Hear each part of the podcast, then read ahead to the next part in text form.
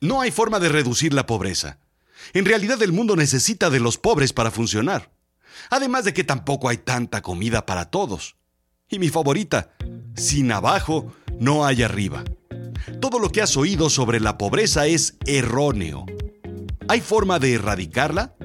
Tal vez sí, tal vez no. Esto está por volarte la cabeza, porque no hay aún más pobres. La realidad es la verdad, lo efectivo y con valor práctico. Lo absurdo es extravagante, irregular, irracional, disparatado.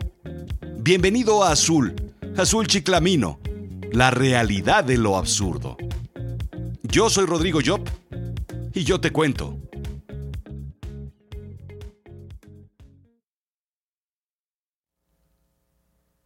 Fundación de la Lengua Española explica el origen de la frase palos de ciego. El que se da atentón o tientas, valiéndose del tacto para reconocer las cosas en la oscuridad o falta de vista o incertidumbre, dudosamente y sin atino. Los ciegos, como no ven a dónde van, arrojan el golpe desaforado. Termina. Y así mi eterna crítica a los gobiernos. A todos los gobiernos, no vayas tú a pensar que no más este. De todos lados y todas naturalezas, no vayas a pensar que tengo preferencias. En el episodio anterior hablamos de los infortunios que crea la inexperiencia convirtiéndose en ignorancia, pero con mucha confianza. Esa ignorancia muy echada pa'lante. Hoy continuamos con lo que conlleva, sí, a palos de ciego. Un escuadrón de cuatro paramédicos baja de una ambulancia donde ocurrió un accidente después de llegar a toda velocidad. Los cuatro se miran entre sí a ver quién es el echado pa'lante que se anima a empezar. El más veterano se acerca al individuo atropellado y, dudoso, lo golpea ligeramente como quien quiere comprar un auto nuevo y golpea la llanta. El atropellado se queja. Respira, dice el rescatista dando un paso hacia atrás. El segundo se acerca y mira su pierna ensangrentada. La toca. El individuo suelta un alarido, quejándose del dolor. ¿Es la pierna? Está rota. Da un paso atrás y sonríe a sus colegas celebrando el diagnóstico. El tercero da un paso adelante, lo mira a los ojos y toma su mano colocando los dos dedos en la parte inferior de la muñeca. Son 3.30 de la mañana, dice mirando su reloj, mientras corrobora con el suyo que esté funcionando. Un fisgón se acerca y dice, ¿por qué no lo llevan? Para que lo revise alguien que sí sabe. Todos ven al cuarto elemento, el chofer. Este dice, yo no sé dónde está el hospital. Moraleja. 1. Aunque quieras ayudar, si no tienes un plan, nada de esto va a funcionar. 2. Si nadie sabe qué hacer, al menos asegúrate del que va manejando sepa a dónde ir. 3. Fíjate ambos lados antes de cruzar la calle. Dar palos de ciego es un error, el error más común de cualquier gobierno, en cualquier país. ¿Cómo se combaten los problemas de salud? Comprando más medicinas. ¿Cómo se combate la inseguridad? Comprando más patrullas. ¿Cómo se combaten los retos de la educación? Pues con más maestros, para el sindicato. ¿Cómo se combate la pobreza? Con mayores programas de apoyo. ¿Cómo se arreglan los problemas en el gobierno? Así que se vea la abundancia. Coloquialmente en México decimos, y échale aguacate, que se vea la opulencia, que se vea que no solo hay, sino que hay de sobra. Más medicinas, más camas, más patrullas, más lápices, más pizarrones, más tarjetas de ayuda y pipas de agua. Que se vea. El gran problema es que no entendemos cuál es el problema. Difícilmente, entonces podemos resolver algo que desconocemos. Muchos de estos problemas se ven a nivel superficial. ¿Hacen falta escuelas? Manda ladrillos. Aunque no haya maestros, pero escuelas, escuelas sí que va a haber, y muchas. Si no se entienden las entrañas, la profundidad del problema, no se podrán resolver los problemas. Los mercadólogos lo hacen muy bien. Si no entiendes tu mercado, tu cliente, tu problema, no podrás resolverlo y vender. El problema es que en la política no hay esos estudios de mercado, indica Esther Duflo. economista del MIT y Premio Nobel de Economía 2019 para Harvard Business Review. Duflo, junto con Abhijit Banerjee y Michael Kramer, recibieron el premio por sus estudios sobre cómo combatir la pobreza. Durante 20 años han recopilado datos para comprobar los efectos reales de diferentes acciones para así poder discernir entre lo que sí funciona y lo que no funciona. En todo el mundo hay 780 millones de personas viviendo en la pobreza, indica la vanguardia. Sí, en efecto, el número de pobres está reduciendo a nivel mundial, indica el World Economic Forum, pero no a la tasa suficiente para terminar con la pobreza extrema en el 2030 como era el objetivo planteado. Para incrementar la velocidad debemos acelerar el paso.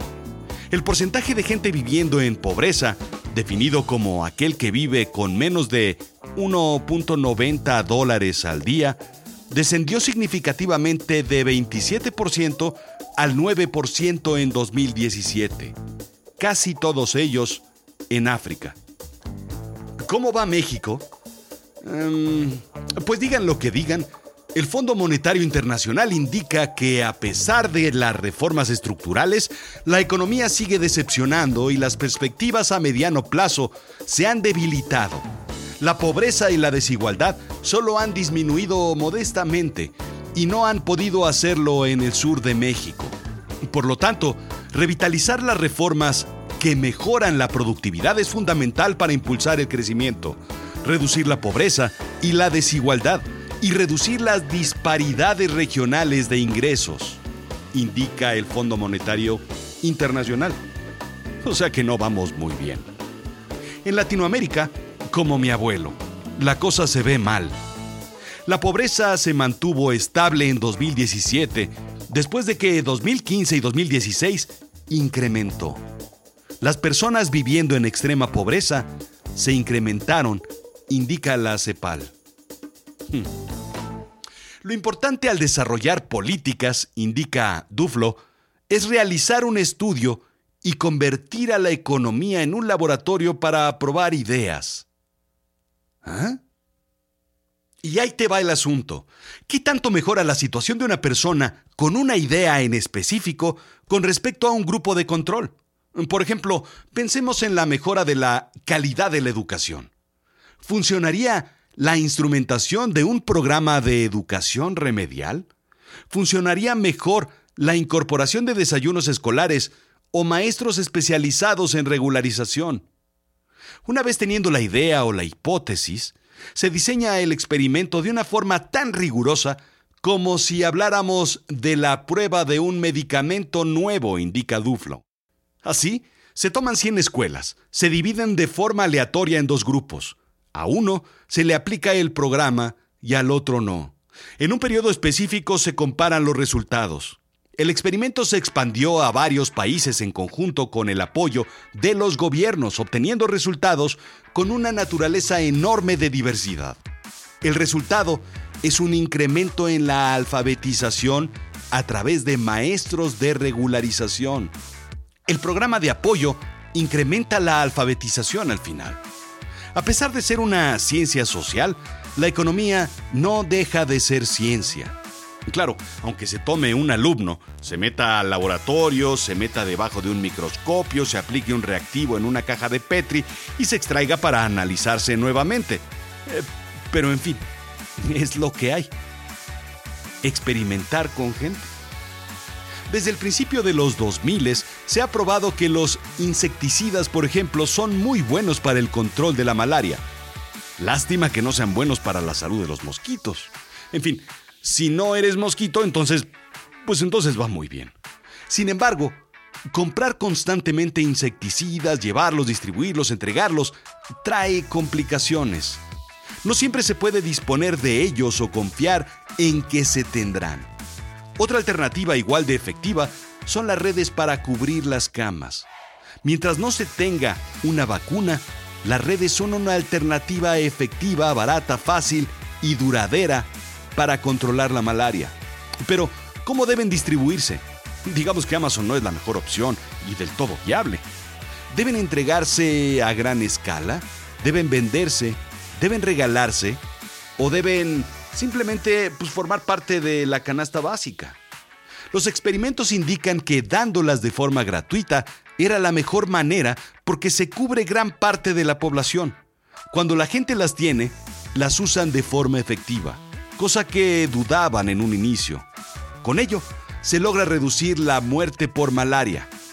El objetivo inicial, reducir la muerte por malaria. Muy lejano a erradicar la malaria, cosa que hubiera llevado a un resultado muy distinto, más costoso y tal vez menos efectivo a la hora de proteger la vida. El método que plantean es sencillo. 1. Enfocarse en el problema.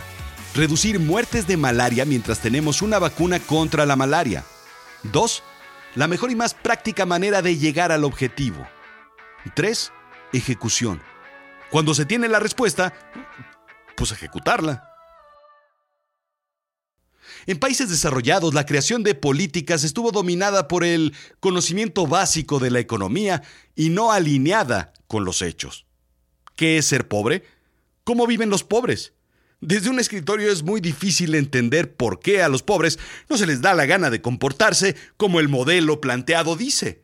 Vaya cara dura de la gente. Uno que los quiere ayudar y pues ellos que no se dejan porque simplemente no reaccionan como el modelo decía que debían reaccionarse. ¿Por qué? Pues porque lo estamos haciendo desde un escritorio. Haciendo experimentos, es fácil identificar y entender el resultado y el verdadero comportamiento. Los economistas están muy lejos, planteando programas de ayuda en África desde un escritorio en el piso 50 de un edificio de Park Avenue aún más alejados de quienes hacen las políticas, que dicho sea de paso están haciendo turismo político en otro edificio ahora en la Quinta Avenida. El pobre, indica la Real Academia de la Lengua Española, es aquel que no tiene para vivir. Así es que las políticas se crean para que el que no tiene, tenga.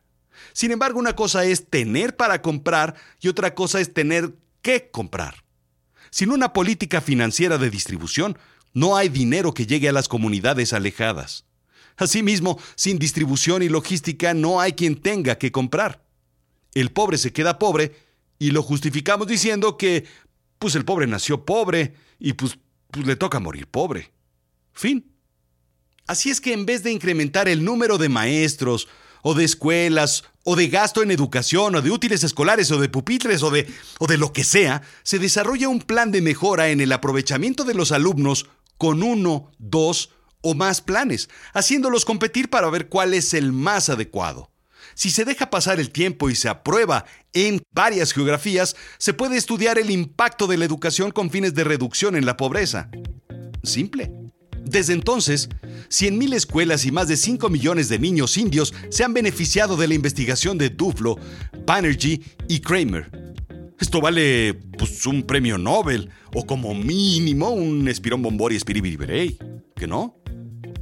Utilizando el mismo procedimiento, los tres expertos realizaron nuevos experimentos con otros factores relacionados con la pobreza. Acceso a servicios médicos, créditos para impulsar negocios, nuevas tecnologías para ayudar a los agricultores. Dicen que incluso analizaron los factores de la pobreza en las telenovelas mexicanas y su impacto macroeconómico a nivel mundial, pero en realidad hablaron muy poco al respecto. De esta forma esperan descubrir qué métodos son los más efectivos en la lucha contra la pobreza. Los estudios y métodos de Kramer, Duflo y Banerjee se han utilizado para definir las políticas de gobierno e instituciones en todo el mundo. Entonces, ¿se puede eliminar la pobreza? Sí. Durante los últimos años lo hemos estado haciendo. Déjame repetirlo. Durante los últimos años se ha estado reduciendo el nivel de pobreza mundial. Así de claro, así de simple. El Banco Mundial está convencido en que podemos hacerlo para el 2030. Son solo 10 años. ¿Por qué están tan seguros? Porque ellos sí tienen otros datos.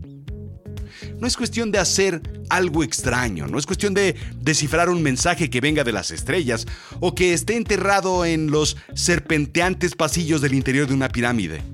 Es cuestión de sentido común, es cuestión de pegar a los legisladores, a los que crean las políticas públicas, con los que hacen la investigación de la pobreza. Es voltear a ver lo que ha funcionado y lo que no. Es cuestión incluso, como algunos dicen, de gastar menos, pero de gastar bien. Es cuestión de irse a la biblioteca o de comprar un libro, alguno en, Gandhi, Barnes Noble, Amazon, en la biblioteca más cercana. Es cuestión de planeación, de ganas y un poquito de ética. Pero eso, eso es para el siguiente episodio. Esto fue Azul Chiclamino, la realidad de lo absurdo. ¿Por qué no visitas azulchiclamino.com, diagonal blog? Allí está el transcript de este episodio y de todos los demás. Busca las referencias, busca las ligas y pues lee más al respecto. Escucha Azul Chiclamino en cualquier plataforma de podcast, en Spotify, en Apple Podcast o en SoundCloud. Ya sabes dónde encontrarme. Gracias. Gracias.